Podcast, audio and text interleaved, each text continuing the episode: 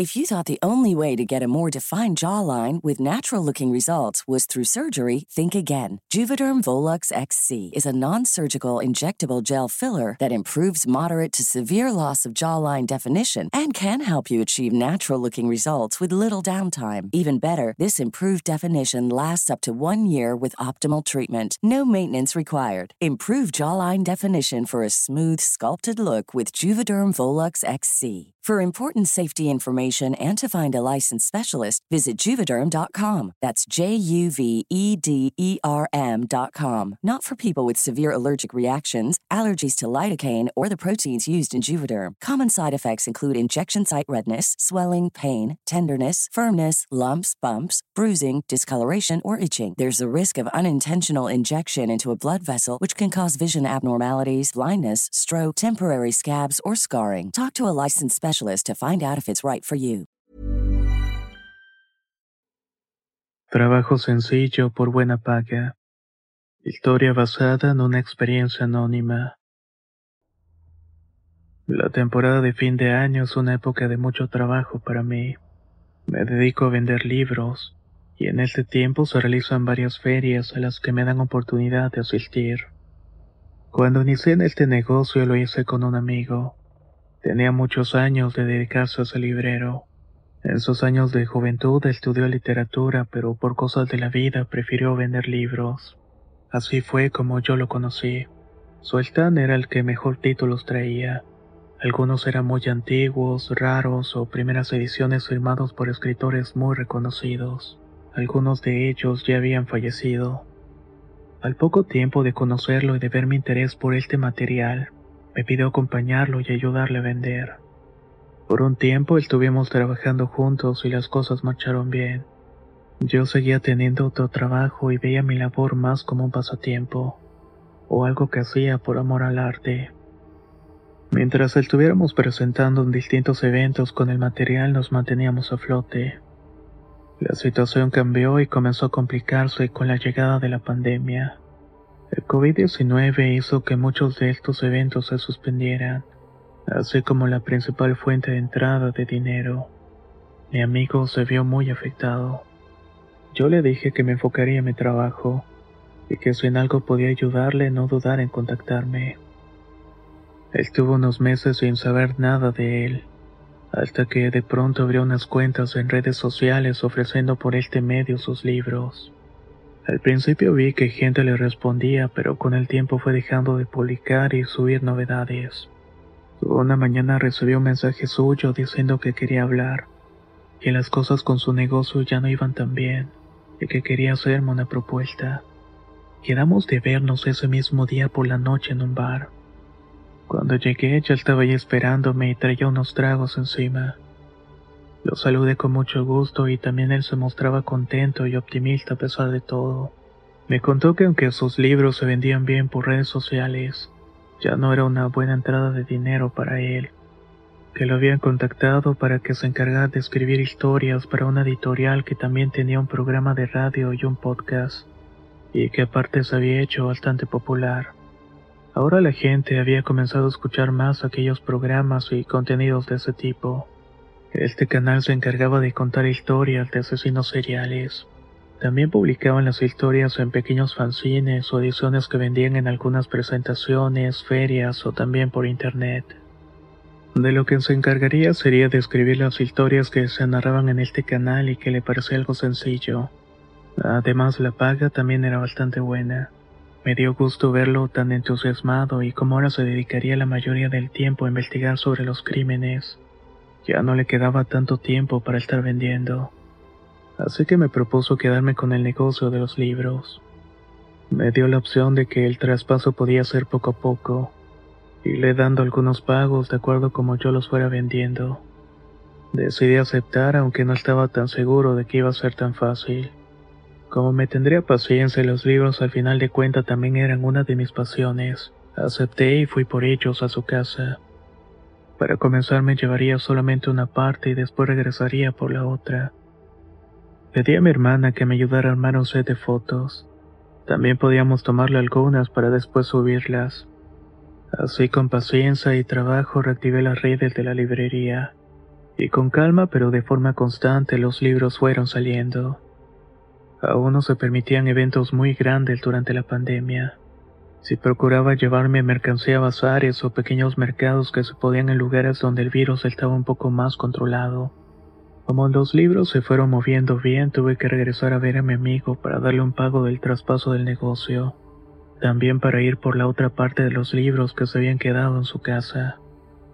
Cuando regresé noté que se veía algo extraño.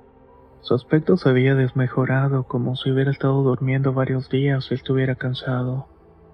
Le pregunté si las cosas estaban bien.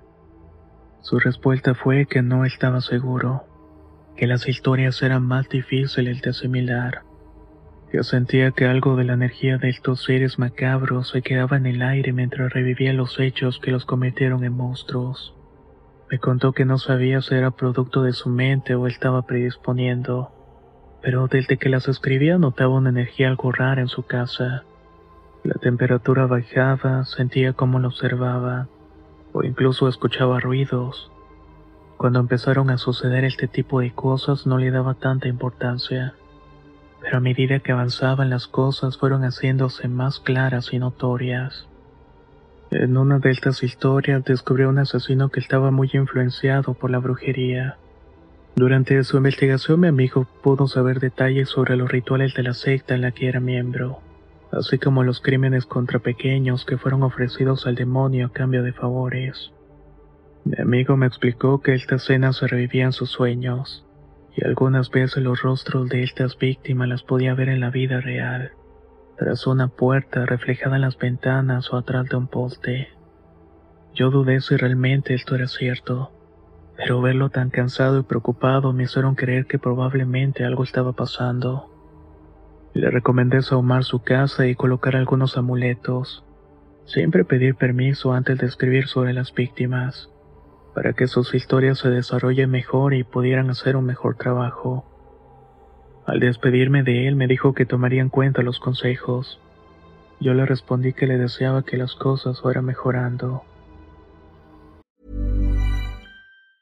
As a person with a very deep voice, I'm hired all the time for advertising campaigns. But a deep voice doesn't sell B2B, and advertising on the wrong platform doesn't sell B2B either. That's why if you're a B2B marketer, you should use LinkedIn ads. LinkedIn has the targeting capabilities to help you reach the world's largest professional audience. That's right, over 70 million decision makers all in one place. All the big wigs, then medium wigs, also small wigs who are on the path to becoming big wigs. Okay, that's enough about wigs. LinkedIn ads allows you to focus on getting your B2B message to the right people. So, does that mean you should use ads on LinkedIn instead of hiring me, the man with the deepest voice in the world? Yes, yes, it does. Get started today and see why LinkedIn is the place to be to be. We'll even give you a $100 credit on your next campaign. Go to linkedin.com slash results to claim your credit. That's linkedin.com slash results. Terms and conditions apply.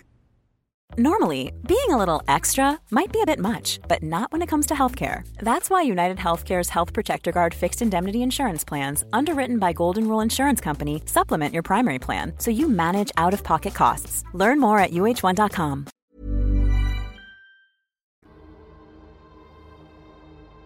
A los pocos días de mi visita me llamó por teléfono a la madrugada.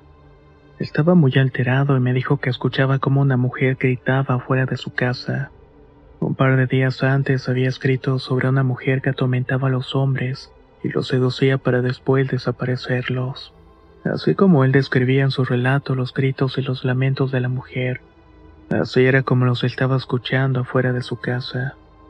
Le dije que iría para allá y que intentara mantenerse calmado. Cuando llegué vi a mi amigo estaba muy mal. Su cuerpo temblaba y sus ojos estaban desorbitados. Su casa estaba totalmente desordenada como si en varias semanas nadie hubiera limpiado. Su gato, que era su única mascota, no tenía comida en su recipiente y maullaba desesperado. Parecía que tuviera días sin haber comido. Pregunté si había alimento para darle o algo en el refrigerador, pero no encontré nada. Intenté calmar a mi amigo y le preparé un té que fue lo único que pude hacer. Cuando lo noté más calmado le pedí que me contara lo que estaba pasando. Me dijo ya un poco más aliviado que tomar ese trabajo lo estaba destruyendo. y había tomado a la ligera todas esas historias que muchas personas oían por los canales de internet. No imaginaba el efecto que podía tener en su persona. En su caso, saber sobre todos estos asesinatos estaba trayendo energías que no sabía controlar y que no eran buenas. Después de hablar por varias horas, se quedó dormido. Cuando estaba a punto de irme, despertó muy exaltado, tapándose los oídos y preguntándome si no había escuchado aquellos gritos. Parecía que estuvieran afuera de su casa. Yo intentaba poner atención, pero no escuchaba nada. Era como si todo aquello únicamente estuviera dentro de su mente. Me quedé a dormir esa noche con él y fue la única manera en la que pudo tranquilizarse. Al día siguiente tuve que regresar a mi casa y a mi trabajo. Le dije que se tomara las cosas con calma, que si creía necesario dejar ese empleo que no dudara en hacerlo, si eso de alguna manera le daría tranquilidad. No tuve noticias suyas de él en un tiempo. Intenté escribirle pero no obtuve ninguna respuesta. Por eso es que decidí volver a visitarlo. Pero esta vez nadie me abrió la puerta de su casa. Una vecina que me vio tocar durante un rato me dijo que no había nadie. Que había visto cómo el joven que vivía ahí salió con algunas maletas como si se fuera de viaje. Me comentó que desde hace algunos días salió un olor putrefacto de la casa como si un animal estuviera muerto. Le di gracias y antes de irme me asomé por una de las ventanas y vi como el plato del gato seguía vacío. Toda esta situación me dejó muy intranquilo. Debió haber sucedido algo muy grave para que mi amigo tomara la decisión de irse. Supuse que todo era causa de las cosas que estaban sucediendo. No soy experto en temas paranormales, pero comenzaba a dudar si era únicamente invención de la mente de mi amigo, o si realmente le estaba pasando algo. Pero sin duda fue demasiado serio para que tomara esa decisión tan abrupta. Pasaron varios días sin tener noticias suyas, hasta que recibí la visita de la policía. La familia de mi amigo había reportado su desaparición y estaban investigando. Encontraron que yo fui una de las últimas personas con las que tuvo contacto. Fueron a buscarme para obtener un poco más de respuestas. Le dije lo que sabía y que la verdad no era mucho. Les pedí que me avisaran si tenían noticias suyas o si sabían algo de él. De mala gana me contestaron que sí, que me pedían lo mismo, que su familia estaba muy preocupada y deseaba andar con su paradero. Todo aquello me mantuvo pensativo. Pasando un par de meses sin saber de él, me puse en contacto con su hermana. Quería saber cómo estaba y qué había pasado. Al primer tono de llamada su hermana me respondió. Su voz sonaba inquieta y desesperada. Me preguntó si sabía algo, pero le respondí que no que llamaba para saber cómo estaba. Me dijo que toda su familia estaba muy preocupada, que toda su desaparición les había parecido extraño. La policía había encontrado un video en las cámaras de seguridad de la terminal de autobuses, la misma a la cual había ido mi hermano. Lo que ocurría en el video los había dejado más inquietos, que hubieran preferido que su hermano hubiera abordado el autobús ya que al menos así podrían seguir la pista. Le respondí que no entendía de lo que estaba hablando. Luego de un momento de silencio me contestó que mejor me mandaría el video, porque ella ya no era capaz de contarme. Aunque era material de investigación, yo era cercano y no creía que hubiera problemas. Por último, me volvió a insistir que si tenía alguna noticia no dudaran en avisarle. Me colgó y a los pocos minutos a mi celular llegó un archivo de su número. Era un video captado por las cámaras de seguridad de la terminal de autobuses. Se veía como mi amigo había comprado un boleto, pero constantemente volteaba para atrás como asegurándose de que nadie lo persiguiera. Mientras esperaba que su camión saliera, se sentaba y se paraba de los asientos de la sala de espera. Estaba inquieto y viendo a su alrededor constantemente. Después de un rato de estar así, salió por la puerta de abordar. Hasta ese punto parecía que había subido al camión con sus maletas, pero a los pocos minutos en el video se veía como mi amigo regresaba corriendo por la misma puerta por la que había salido. Volteaba hacia atrás como si alguien lo estuviera persiguiendo. Las personas que se encontraban ahí lo miraban sin explicarse lo que estaba pasando y sin entender. Incluso uno de seguridad lo intentaba alcanzar, pero ya mi amigo había desaparecido. Esa fue la última vez que se vio y se supo algo de él. Meses después de que esto sucediera, volví a recibir la visita de los agentes de policía. Me informaron que aún seguía perdido, pero habían descubierto que algunos familiares de mi amigo no me dijeron quién exactamente había padecido de trastornos de esquizofrenia, que consideraban que eso pudo haber sido la causa de su comportamiento y su desaparición. También me hicieron el comentario por si algo de lo que mi amigo me contó pudo haber tenido que ver con esto. Después de que ellos se fueron no supe qué conclusión llegar. Si lo que me contó que lo corría escribiendo aquellas historias realmente le estaba pasando o si era producto de esta enfermedad que su mente pudo haber heredado o desarrollado. Lo habría inventado todo o aquello fue cierto. De mi amigo no se ha vuelto a saber nada hasta el día de hoy. Tampoco se tiene pista de su paradero. Su familia sigue buscándolo. No le importa si está vivo o muerto. Una historia bastante macabra la que acaban de escuchar y probablemente la misma pregunta les está rondando por la cabeza. ¿Fue todo cierto lo que vivió? ¿O tal vez fue una mala jugada de la mente? Déjanos saber tu opinión en los comentarios.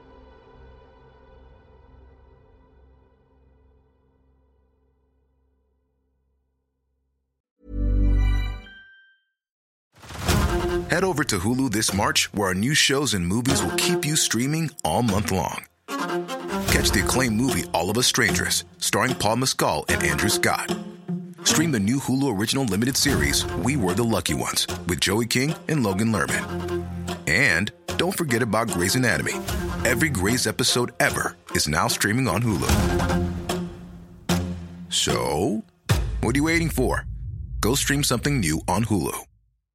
If you're looking for plump lips that last, you need to know about Juvederm lip fillers. With Juvederm Volbella XC and Juvederm Ultra XC, your lip look, whether it's subtle or bold, can last up to one full year with optimal treatment and no additional maintenance. Find a licensed specialist and see if it's right for you at juvederm.com today. That's J U V E D E R M.com. Add fullness to lips in adults over 21 with Juvederm Volbella XC or Juvederm Ultra XC. Do not use if you have severe allergies or a history of severe allergic reactions, or if you're allergic to lidocaine or the proteins used in Juvederm. Tell your doctor if you have a history of scarring or taking medicines that decrease the body's immune response or that can prolong bleeding. Common side effects include injection site redness, swelling, pain, tenderness, firmness, lumps, bumps, bruising, discoloration, or itching. As with all fillers, there's a rare risk of unintentional injection into a blood vessel, which can cause vision abnormalities, blindness, stroke, temporary scabs, or scarring. For full important safety information, visit juvederm.com.